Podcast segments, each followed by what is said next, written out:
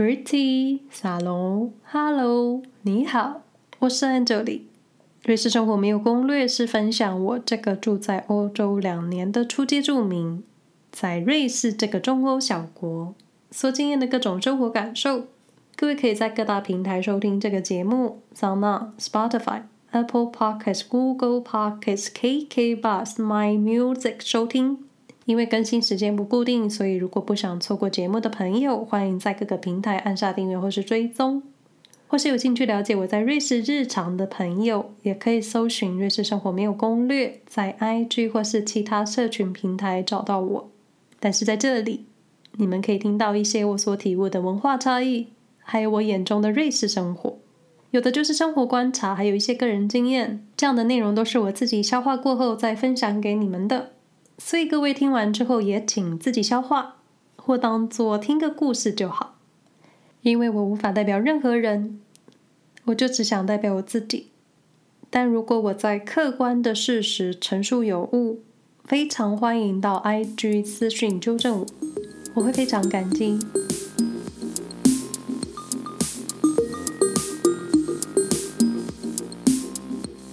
大家对于瑞士人的印象是如何？勤劳、低调、守时、不苟言笑，很难交朋友，很难打交道，因为太过循规蹈矩而变得很难沟通。这些我都听过，但我其实没有真正感受过所有你们听过的瑞士人行为。毕竟我身边接触的人，或说真的有能聊上几句话，几句就是有闲聊相处的长度。那我得说，总的平均下来，我遇上瑞士人或是瑞士在地住民，他们基本上都很有礼貌。而且这里真的很难界定何谓真正的瑞士人。我所谓真正的瑞士人，就是纯正瑞士血统。但瑞士这个小熔炉，或说我处在的瑞士德语区，基本上苏黎世大区的移民就占了四分之一，许多移民二代三代。他们都是法律上的瑞士人，国籍都是瑞士国籍，只是各自在家的不同文化洗礼，也许很多行为也没有传说中那么瑞士。当然，前面提到的纯正血统没有任何意思，毕竟好像也没有人在比较自己到底血统纯不纯正，或说也许有，我不知道。不过说真的，在瑞士还是会有那些看你肤色、家族背景来认定你是什么人。移民二代可能一眼就觉得是欧盟国的人民，所以也有些瑞士人不认为移民二代就是真正的瑞士人。但其实生在瑞士、长在瑞士，还会说一口流利的瑞士德语，你能说他们不是瑞士人吗？很多二代、三代自我的认同自然就是瑞士人，我就听过不少例子，但绝对没有纯正血统就是最高级。在我观念，每个人都一样。前面所说对于瑞士人的印象，我觉得都蛮传统瑞士印象的。毕竟我接触不到那些所谓传统瑞士人，因为在瑞士德语区生活，你可以接触到来自欧洲各地，或是有机会遇上世界各地的人，自然你的社交模式就不会这么传统。那近期也发现，年轻一代的瑞士朋友完全没有我印象中或是刻板印象中的难社交、难聊天、难亲近。但也有可能是因为第一次碰面，互动表现礼貌，你就不会有很难接近的尴尬感。但对于我们家的瑞士邻居，就算是见了好几次面，彼此聊天的话题真的都还在鸡蛋外壳，从来没有真正聊过蛋白区，所以更别说核心的蛋黄话题。不过我倒不是这么介意，毕竟交朋友还是需要彼此情投意合，而且需要有接近的价值观。而且，如果一直跟我分享你的私事，我可能也会觉得很害怕，因为有时候聊天的主题真的是很看人，一切都勉强不来。虽然总会听到其他欧洲到苏黎世的朋友觉得瑞士人很难亲近，但我总是想问：为什么一定要认识瑞士人，或是为什么一定要跟瑞士人做朋友才能融入瑞士？当然，认识在地的朋友是可以更快熟悉环境。可是每个人都有自己的生活方式，一路在自己的环境长大成人，有自己熟悉的朋友圈，自然对于新朋友的投入可能会比较少。我推测的啦，因为我也不能代表瑞士人。但是，但是来了，虽然本集不是要说如何跟瑞士人交朋友，但我发现只要彼此有共同的兴趣，其实就是培养友谊的敲门砖。像我先生的瑞士朋友，他们都是参加运动训练然后认识的，慢慢就变成好朋友。虽然也不是天天碰面，但总会相互问候，一起做一点什么事。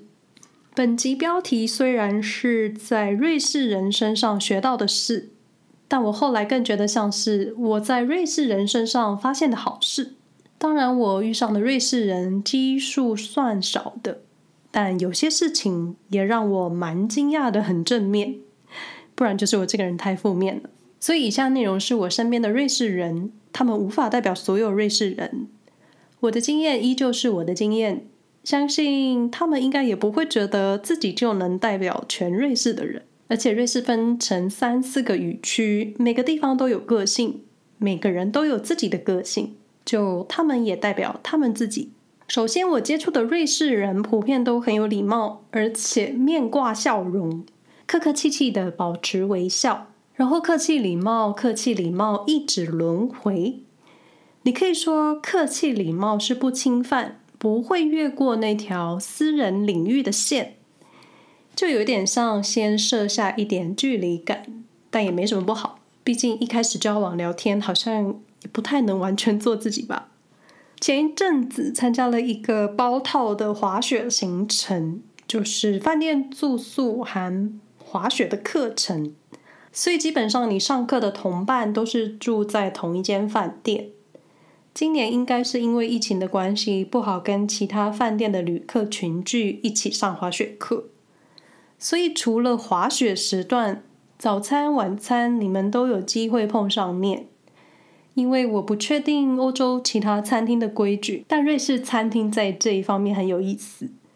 因为第一天晚餐的时候，服务生问我们想要跟其他人并桌吗？还是想要独立的餐桌？因为疫情的关系，我们其实不太愿意立刻就跟其他人一起吃饭，所以选择了独立的桌子。当时就有一种为什么要并桌，这是什么意思？后来发现这个并桌选项，并不单只是想把独自前来的旅客凑在一起，就是同桌的你们可以在餐桌上交流。虽然不一定真的日后会变成朋友，但你确实很可能找到志同道合的朋友，因为大家都是来滑雪的，至少你们有共同的兴趣。然后因为话题开始聊天，开始认识彼此，也可能白天滑雪课的时候跟不同的同伴聊天，发现聊得来，晚餐的时候就会约在一起吃饭，都很有可能。我就回想过去在台北吃饭的时候，虽然。曾经跟其他人并桌，但我从来不会跟别人聊天。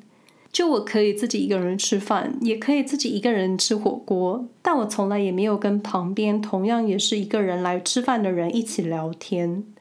而我的印象中，亚洲人的聚会好像普遍喜欢跟自己认识的人聊天。就好比参加喜宴，你会希望跟认识的人同桌，但身边有其他不认识的人。你们开始聊天的几率真的很小很小，不知道你们是不是也有一样的同感？那某一天晚上，我们跟三个欧洲年轻人同桌吃饭，因为三个年轻人去年才从大学毕业，相较之下我真的不年轻了。其中两个是瑞士人，一个是德国人，他们都是先生滑雪课同一组的同伴，所以基本上都有初步的认识。用餐的过程虽然彼此都不是真的朋友，但你也不会觉得尴尬。我说我，我不觉得尴尬。聊天的话题虽然都在滑雪或是疫情，要不然就是苏黎世的生活，但其实没有出现没有话题的时候的尴尬气氛。也许我们比较幸运，如果同桌的是长辈，可能会聊自己的孩子或是长辈经。我得说，长辈真的很容易，也很喜欢分享自己的经验，就这是事实。但交流就是你一点我也一点，大家在一点一点的分享，有时候真的不能只顾自己说话。在这个地方，我就发现瑞士朋友、欧洲朋友对于初次见面或是不熟悉的人，像我们这样因为活动短时间聚在一起的人，他们还是会认真跟你聊天。而且我是没有感受到他们在敷衍。那一起上滑雪课的瑞士朋友，口音我都听得出来，九成都是瑞士人。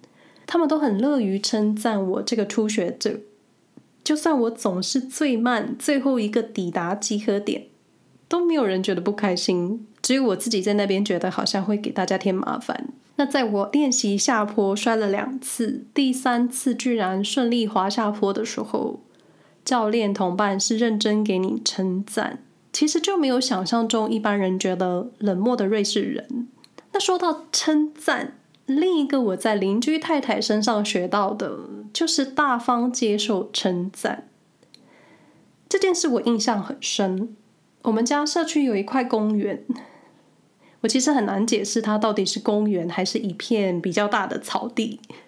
草地上有小小的设施，就是小朋友可以玩的那些游乐设施。夏天天气好的时候，妈妈们都会在外面遛小孩。这位邻居太太也是。太太有两个小孩，一个小姐姐大约两岁，然后她有个弟弟，还是小婴儿。有一天，我记得我非常难得的下楼，说很难得是真的很难得。毕竟我这个没有小孩的人，是真的很难融入有小孩的群体。当然，我喜欢跟友善的妈妈们相处，不过这个几率很低。毕竟没有小孩，妈妈们的话题就是很难脱离小孩。这个部分可能要等到我有孩子之后才会有所共鸣吧。当时的情况就是，我看到邻居小姐姐跟其他小孩一起玩的时候，过程中我发现小姐姐会照顾其他的小朋友。就是一种我是姐姐，我照顾你的感觉。我把这个情况跟邻居太太说，我说小姐姐非常棒，刚刚看到她在照顾其他小朋友。然后邻居太太接着说，对啊，她在家也是这样照顾弟弟。然后太太就说，I'm very proud of her。哇哦，也许你们听起来好像很正常。但我的印象中，小时候甚至现在，有其他人当着我妈妈的面称赞我，或是我们家小孩子的时候，妈妈总是说：“哪有啦，哪有这么好？”就我们的优点，经常不知不觉被父母消弭，然后下意识就会觉得好像没有别人称赞的这么好。那在成长过程中没有被肯定，或是经常被他人，尤其家人、母亲否定。是不是我们在面对一些情况的时候，就会先少了一些自信，觉得自己没有这么好，不够好？所以那一次之后，我对于接受称赞这一件事情有了新的反应。当别人称赞我的时候，虽然我下意识还是会先说没有没有没有这么好，但之后我总会接谢谢。总之，人家称赞你的时候，你先道谢。也许你心里没有觉得这么好，但先谢谢，然后相信自己很好。这时候就不要太谦虚，相信自己很好也是我现在的课题。在心里有一点点自信，做什么事情都会比较好过一点。亚洲人好像太害怕犯错了，或是我们太想把事情做到位。当你觉得还不够好，却有人说你做得很好的时候，先不要否定对方给你的肯定，就先谢谢好了。然后接受自己做的其实还蛮好的，然后就会变得更好了吧。另一件我在普罗瑞士大众学到的事，或说发现的事情，就是每个人普遍都很冷静。目前我是没有遇上什么情绪起伏很大的事件，就算有，大家还是很冷静。首先，想象你在列车上，附近的孩子疯狂尖叫哭闹。有时候父母无法按捺，或有时候父母根本也没有去按捺，就让小孩子疯。但车上的人，我得说，九成九的人真的都很冷静。剩下那微乎其微不冷静的朋友，他们只是默默的换车厢，没有人发出啧啧或是抱怨的声音，或是一直盯着疯狂小孩的父母看。每个人都像是什么事情都没有发生一样，很冷静。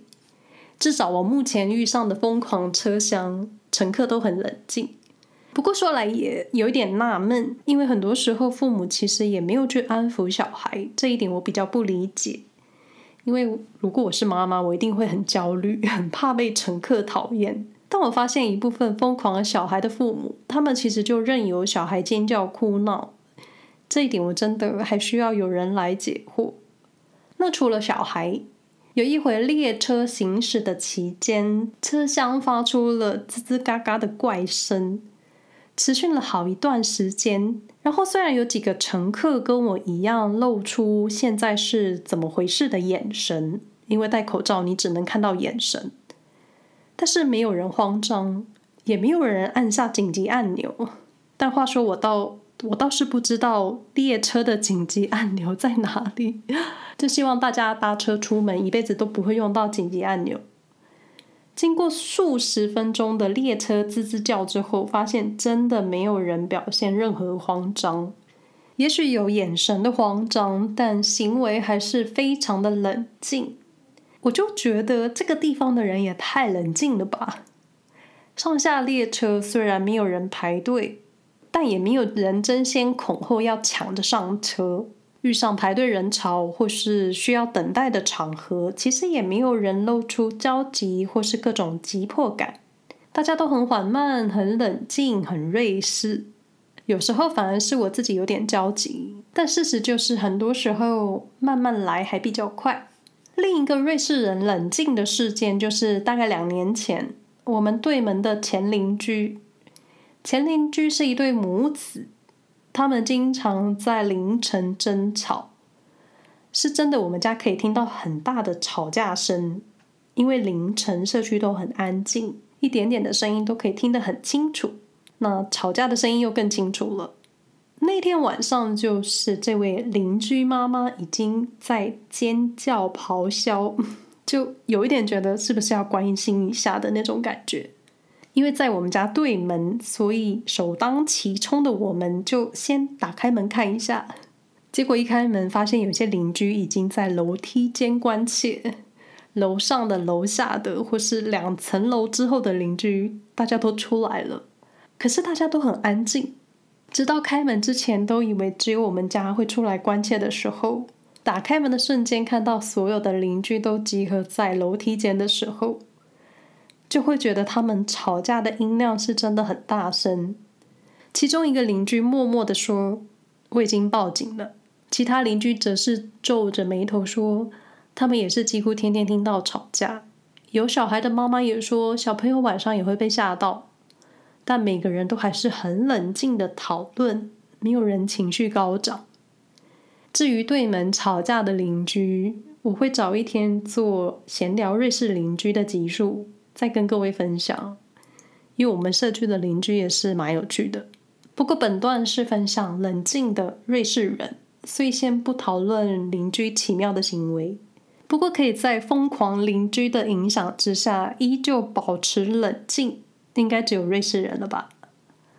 最后一个我在瑞士人或说瑞士家长身上学到的事，就是我有加几个瑞士家长的脸书，但我后来发现他们从来没有分享过小孩的照片在社群。我的推测，一方面是父母重视小孩的隐私，二方面瑞士人其实很少在公众下分享私事。就算分享生活，他们也不太会贴有太多脸的照片。那孩子的生活对他们来说也是很私人的。虽然每个父母都会跟小玉的爸爸一样拍两千三百万张小朋友的照片，但我觉得脸书上瑞士父母他们几乎没有分享过小孩子的照片在社群。也可能我被归类成不熟的朋友，但至少一直上传小孩的照片不是瑞士父母的风格。社交媒体就是一个使用者需要强大的心脏，被评头论足的地方。每个人都喜欢私下或是公开讨论自己或是其他人。那父母遇上跟自己孩子相关的事情，可能反应又会更大、更激动。一旦分享了你的私生活、你的想法、你的观念，就需要有更强大的 EQ 去接受你会遇上的异温层。至于孩子的隐私是归于父母还是归于孩子，这件事真的很难说。但有时候要想想，未来小朋友长大之后看到爸妈贴了自己很丑的照片，会不会有什么冲突就是了。毕竟这个议题还是有很多不同的观点，会讨论不完。那我自己没有小孩，所以也不好说。我就说我身边的瑞士人。以上内容不代表其他住在瑞士的人的立场，内容提到的瑞士人行为也不能代表所有瑞士人，他们就代表他们自己，不是所有瑞士的人都一样。我的观点也是我的，如果大家都一样的话，这个世界就太无聊了。我就代表我自己。如果你们喜欢我的节目，欢迎分享给你们的朋友。感谢你们的收听，希望大家都平安。那我们下回再说喽，拜拜。